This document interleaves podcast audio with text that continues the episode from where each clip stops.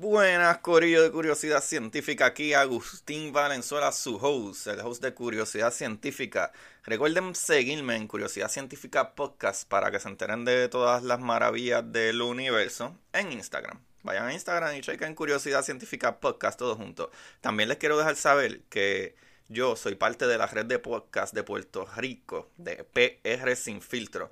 ¿Y quiénes son PR Sin Filtro? Es la compañía que te puede ayudar con tu imagen digital, tu podcast, tu programa, tu intro, un montón de cosas ellos pueden hacer por ti. Ve y chequea PR Sin Filtro, lo cual mi panita Don Juan del Campo, vayan y chequenselo en todas las redes sociales, que él les puede dar la mano, ya que él trabaja mano a mano con PR Sin Filtro.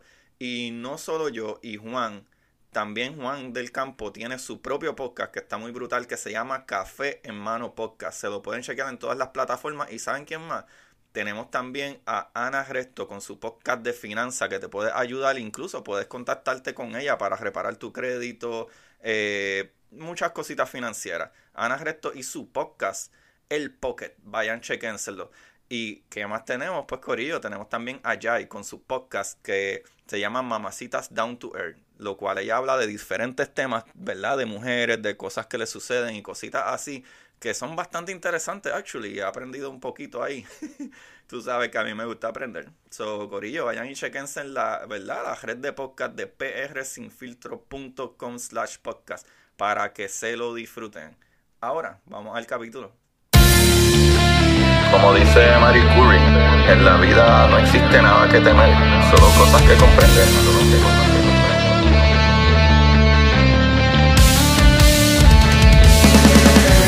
Recuerden correr buscar la manera de aprender que más le divierta.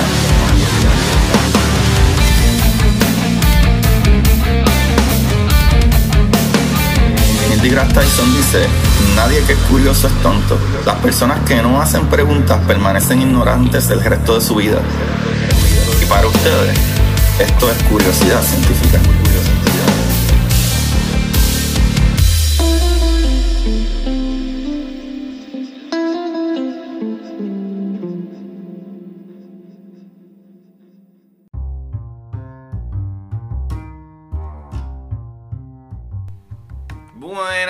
Curiosidad Científica. Bienvenidos nuevamente a su programa favorito, Curiosidad Científica. Aquí su host Agustín Valenzuela, trayendo de las maravillas del universo. Y les recuerdo que me sigan Curiosidad Científica Podcast en Instagram. Y me pueden seguir en Facebook si quieren por mi nombre, Agustín Valenzuela. Pero realmente en Instagram es que yo pongo todas esas cositas maravillosas. Ahora, Corillo. Eh, gracias a todos los que le dieron play por primera vez y, ¿verdad? y los que comparten y los que me dan un rating en, internet, en la red. Se les agradece mucho. Ahora vamos a lo que vinimos, vamos al capítulo. Y el día de hoy es muy interesante porque ya habrán leído en la descripción, ¿verdad? De quién voy a hablar, que es de Ludwig Edward Boltzmann. Y creo que es muy importante traer esto a colación, especialmente este individuo, este físico eh, austríaco, eh, porque hay muchas situaciones en las que nosotros pensamos que, ¿verdad? Que nuestra psicología es un poco frágil. Y a veces pensamos que para todo el mundo es perfecto su mundo, por más, ¿verdad? Por más que hayan sido grandes personas y que tengan las mejores carreras y que estén en las mejores posiciones, pero no necesariamente significa que tu psicología está perfecta, ¿verdad? Que tus emociones están en, en shape, ¿verdad? Bien acondicionadas. Y eso creo que es un dato que para estos tiempos tiempo de, de, pandemia debemos de pensar mucho en trabajar con nuestra psicología. En tiempo libre, encerrado, buscar cosas que hacer, tratar de ejercitarnos, tratar de salir al patio a coger sol y coger vitamina D y tratar de alimentar un poquito nuestro cerebro y darle fuerza leyendo cositas de lo que sea. Eh, ya que no necesariamente porque tú seas una persona estudiosa y con grandes ideas significa que tú estás ¿verdad? Lejos de, de ¿verdad? De, de, que suceda algo eh, malo o que te suceda algo malo. Y siempre les digo a todo el mundo que incluso si tienes amistades eh, que están sintiendo, ¿verdad? Pensamientos no adecuados, debería de decir, habla con ellos o escúchalos más que nada. Muchas veces lo que se necesita es que lo escuchen. Pero el día de hoy entonces vamos a hablar del el gran físico eh, Ludwig Edward Boltzmann, que por si ustedes no lo sabían, también hay un músico bien famoso eh, que tiene el mismo nombre, Ludwig. Ludwig es el nombre de Ludwig van Beethoven. Beethoven, el primer nombre de él es Ludwig. Y eso es súper, súper nice. Pero a toda esta, este físico, Boltzmann, ¿verdad? Es un físico austriaco, nacido en Viena el 20 de febrero de 1844. Otro dato interesante es que en el 1844, eh, más o menos, fue que por primera vez eh, en las salas de operaciones se trajo la anestesia. Antes de eso nadie tenía anestesia. Tenías que soportar que te picaran la pierna como fuera. Pero este muchacho, ¿verdad? Propuso una discusión fundamental en la teoría cinética de los gases, ¿verdad? De acuerdo con los métodos de la física mecánica estadística. Este muchacho estableció las bases de la teoría cuántica de la materia e introdujo la constante de Boltzmann. Que más adelante les voy a explicar lo que es la constante de Boltzmann. Es súper, súper interesante. Eh, pero, ¿verdad? Boltzmann completó su estudio en Linz y en la Universidad de Viena, ¿verdad? Enseñando desde el 1896 física, matemática en la Universidad de Graz. Allí, ¿verdad? Trabajó con eh, Helmholtz y Kirchhoff ocupando desde 1876 hasta 1890 la cátedra de física experimental. Y entonces alrededor del 1870 él publicó una serie de obras en las que estableció un vínculo claro y preciso, Corillo, entre la energía que posee un gas y su temperatura absoluta, ¿verdad? Proporcionando una definición más general en la entropía. ¿Y qué es entropía? Entropía es el desorden, básicamente mientras más materia junta tú tienes, usualmente hay más desorden, eh, hay más entropía. Pero, ¿verdad? Cuando el universo era nuevo había poca entropía. Mientras más tiempo pasa el universo, nosotros tenemos más entropía ahora. Muchas más partículas interactuando unas con otras y mucha energía en general. Pues este resultado, ¿verdad? Le permitió, ¿verdad? Eh, superar las aparentes paradojas de la segunda ley de la termodinámica y de dar una explicación sobre eh, base microscópica. En colaboración con Joseph Stefan, se ocupó del espectro del cuerpo negro y formuló la ley, conocida como Stefan Boltzmann, la ley de Stefan Boltzmann. ¿Qué es un cuerpo negro, Corillo? Eh, para que tengan idea. Eh, ¿Verdad? Para que no se me pierdan. Eh, un cuerpo negro básicamente es un objeto teórico o ideal que absorbe toda la luz y toda la energía radiante que incide sobre él. Eso es un cuerpo negro. Pero al hacer eso también obtiene una temperatura. ¿Sabe? Nada de la radiación incidente se refleja o pasa a través del cuerpo negro. Lo que diferencia un cuerpo negro de la materia oscura es que el cuerpo negro emite luz y con tu ¿verdad? Constituye un sistema diferente. ¿Por qué emite luz? Porque sí está, eh, ¿verdad? Este, cogiendo esa energía, pero después irradia. La verdad es que no se puede ver esa irradiación. So, con la colaboración eh, con Joseph Stefan se ocupó, ¿verdad? De, ese espectro del cuerpo negro y formuló la ley conocida, como ya dije, Stefan Boltzmann, que establece que la energía total radiada, ¿ves? Que radia, como les dije, por un cuerpo negro eh, una superficie ideal que absorbe toda la radiación incidente es proporcional a la cuarta potencia de su temperatura absoluta. Eso está súper brutal. ¿verdad? Según las convicciones filosóficas más arraigadas, los fenómenos naturales se comportan de un modo tal que hay una eh, evidente distinción entre el pasado y el futuro.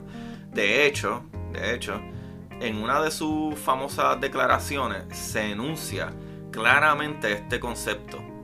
Ahora, ¿sabes? Escuchen esto, esto es como un quote. Ahora, si el mundo de la naturaleza está hecha de átomos y también nosotros estamos hechos de átomos y obedecemos las leyes de la física, la interpretación más obvia de esta clara distinción entre el pasado y el futuro y de esta irreversibilidad de todos los fenómenos sería que algunas de las leyes del movimiento de los átomos van en una sola dirección y no en ambas.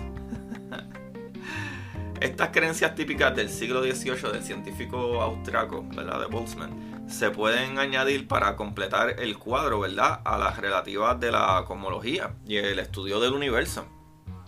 el punto, ¿verdad? De partida está representada, o representado, no sé cómo lo digo, eh, por el llamado eh, asunto copernicano. O sea, es decir, la, la, suposición de que en realidad no observamos el universo desde, eh, desde el exterior, sino desde un punto particular. Y eso es súper, súper importante, Corillo hay muchas personas o nosotros mismos pensamos como que, ah, ok, el universo allá afuera. Y lo que él se refiere es que nosotros no necesariamente estamos observando aquello que está allí. Estamos observando dónde estamos. En el punto que estamos. En la rama de, eh, de ese es uno de los brazos de la galaxia donde existimos. ¿Sabe? Y eso, ¿verdad? El origen moderno de la discusión sobre los multiuniversos, ¿verdad? Los multi versos comienzan precisamente por la pregunta planteada por eh, Fitzgerald junto con otros físicos británicos a Ludwig eh, eh, Boltzmann, ¿verdad? Y esto es lo que ellos, ¿verdad? Básicamente le, preguntaron, ¿verdad? De acuerdo con las leyes de la distribución de Boltzmann y Maxwell, de hecho, el universo debería ir hacia un estado de equilibrio termodinámico. Y entonces ellos le dicen, si eso es así, ¿verdad? Que el universo debería ir hacia un estado de equilibrio dinámico. ¿Por qué entonces el Sol y las estrellas nos muestran que estamos en un universo que está lejos de la muerte térmica? No sé si entendieron eso bien. La contribución, ¿verdad? Eh, eh, de las leyes de distribución de Boltzmann y Maxwell ¿verdad? Básicamente dicen que el, si el, el, universo debería ir hacia un estado de equilibrio eh, termodinámico. ¿Por qué? Porque básicamente lo que trajo Boltzmann, que es súper importante, es, las leyes de, parte de las leyes de termodinámica. ¿Qué te dicen parte de las leyes de termodinámica? Especialmente la, segunda ley de termodinámica. Si tú tienes un cuerpo frío y un cuerpo caliente, tú los unes y el cuerpo caliente transfiere energía al cuerpo frío hasta crear un balance. Pero entonces por eso es eh, eh, verdad que Boltzmann en particular, verdad, la pregunta que le hizo eh, Fitzgerald conjunto con otros físicos a Boltzmann fue como que, ah, si eso es lo que tú me estás diciendo es cierto, ¿por qué entonces el Sol y las estrellas nos muestran que estamos en un universo que está lejos de la muerte térmica? Y hablando de la muerte térmica, algo que yo he mencionado antes, que es cómo va a terminar el universo, pero en cientos de miles de millones de billones, de billones de años, que va a ser la muerte no en calor, sino en frío absoluto, cuando ya no haya más energía para funcionar en el mundo, es la muerte térmica, cuando todo, todo, ¿verdad? Llega a un punto de balance y sigue enfriando. A, eso es lo que ellos querían llegar. Y la respuesta de Boltzmann, que este hombre era maravillosamente inteligente. Él dijo, ¿verdad? Fue, que el problema se resuelve suponiendo una fluctuación. En otras palabras, el universo no es homogéneo. Homogéneo significa que no, es, no, es de, no, sé, no está hecho de, la, de lo mismo en todos lados. O, la, o en todas las esquinas del universo no es igual. En muchas partes del universo eh, ¿verdad? Hay diferentes situaciones, diferente cantidad de energía y diferente cantidad de materia, lo cual sabemos que la materia es igual a la energía. ¿Sabes? Vivimos en una región determinada, ¿verdad? Un universo aislado que está lejos del equilibrio termodinámico, pero otras regiones podrían encontrarse en este estado. Y Corillo, conocemos algo, ¿verdad? De la temperatura en casi todas las partes del universo tú miras y la temperatura allá afuera es de 2.7 más o menos eh, Kelvin, ¿verdad? Y eso está brutal. Acuérdense que esto fue en los 1880, 1870, hasta los 1890 y pico. Este hombre ya estaba pensando en esto. Y no solo eso, también él dice que deberían de haber unas cosas, ¿verdad? Los átomos deberían de ser reales, deben de existir. Pero ya verán más adelante. O sea, en el debate de verdad de, nuestro tiempo, la solución dada por Boltzmann es considerada por más de un modelo cosmológico para las diferentes teorías de la inflación. ¿Ves? Lo que estaba hablando, la expansión del universo. ¿Verdad? Propuestas con el fin de resolver ciertos problemas dentro de la teoría del Big Bang y especialmente en la eh, inflación caótica, ¿verdad? Del Linde. La idea de los multiuniversos se convierte en una solución necesaria. Qué chévere, ¿verdad? Por eso traje a Boltzmann. Porque el capítulo pasado hablamos de multiverse, de los múltiples universos. También se utiliza la física de la singularidad, Corillo, y de los agujeros negros, ¿verdad? Que no serían más que puertas de acceso a otros universos, de acuerdo a, ¿verdad? Muchas hipótesis que la gente tiene al respecto. El trabajo de Boltzmann, ¿verdad? Muy controvertido por los científicos de la época, fue confirmado en gran parte por datos eh, experimentales poco después de su suicidio, el 5 de septiembre de 1906. Sí, mi gente, Boltzmann eh, terminó suicidándose. Eh, la pena con esto es que Boltzmann él no soportó la presión de que para el siglo ¿verdad? 19, 1870, 1890, sus colegas no estaban de acuerdo con muchas cosas que él decía y muchas teorías que él tenía, ¿verdad? muchas hipótesis en el momento, eh, muchas leyes que él traía. Eh, incluyendo hasta lo de los átomos, de que los átomos deberían de existir, pues deberíamos de verlos, lo cual para el principio de los 90 de, para principios de del siglo XX, ¿verdad? De los 1900, eh, ya se entendía. Incluso J.J. Thompson, ¿se acuerdan que él descubrió lo que eran los electrones y, empezaron a crear una estructura del átomo? Pero todavía para la época de, ¿verdad? de Boltzmann, lamentablemente, él no soportó esa presión. Siendo una persona, un maestro, un educador de muchísimo, muchísimo tiempo o hay más historia, ¿sabes? Que él, ¿verdad? Este, en los primeros años de formación, Boltzmann ya mostraba su pasión e interés en lo que le rodeaba, ¿verdad? Estudiando las plantas eh, que encontraba en los alrededores y coleccionaba eh, eh, mariposas y todo tipo, ¿verdad? Y, y, una vez terminó su estudio, ingresó a la Universidad de Viena, en lo cual se doctoró, ¿sabes? Durante este periodo tuvo como maestros reconocidos miembros de la comunidad científica como los matemáticos José Pelsfeld, eh, eh von Ehringhausen y el físico Joseph Stefan, entre otros, ¿verdad? En 1867 y 1869 llevó a cabo su eh, ayuntanía, ¿verdad? Docente, acompañada a Joseph Stefan en las investigaciones que desarrollaban en torno de la termodinámica y la, eh, pérdida de, ¿verdad? de energía que sufren los cuerpos muy calientes, que tienen que ver con la termodinámica, lo que ya les expliqué, lo cual de ahí sale la ley, ¿verdad? De, de, de Stefan Boltzmann. O sea, una persona súper brillante, pero todos, todos estamos atados a una realidad eh, física humana que es el cerebro que no lo entendemos por completo y las emociones son, cada persona es diferente 100% y debemos de ser un poquito más pacientes, debemos de ser un poquito más comprensivos, debemos de evaluarnos mucho, debemos de discutir un poquito más, eh, eh, ¿verdad? Creo que a veces con uno mismo darnos cuenta de que, ¿verdad? No ser tan fuerte, ¿sabe? Demostrarnos a nosotros mismos que, wow, mira lo que has logrado, mira lo grande que eres, estás aquí y siempre hay gente que te extraña y te quiere pero para no terminar con una nota tan triste, eh, les voy a hablar entonces de la ley de Stephanie Boltzmann, lo cual pues ya tienen idea que tiene que ver con las leyes de termodinámica, pero la ley de Stefan Boltzmann, ¿verdad? Establece que un cuerpo negro emite radiación térmica con una eh, potencia eh, emisiva hemisférica total, ¿verdad? Proporcional a la cuarta potencia de su temperatura. ¿Qué quiero decir con esto?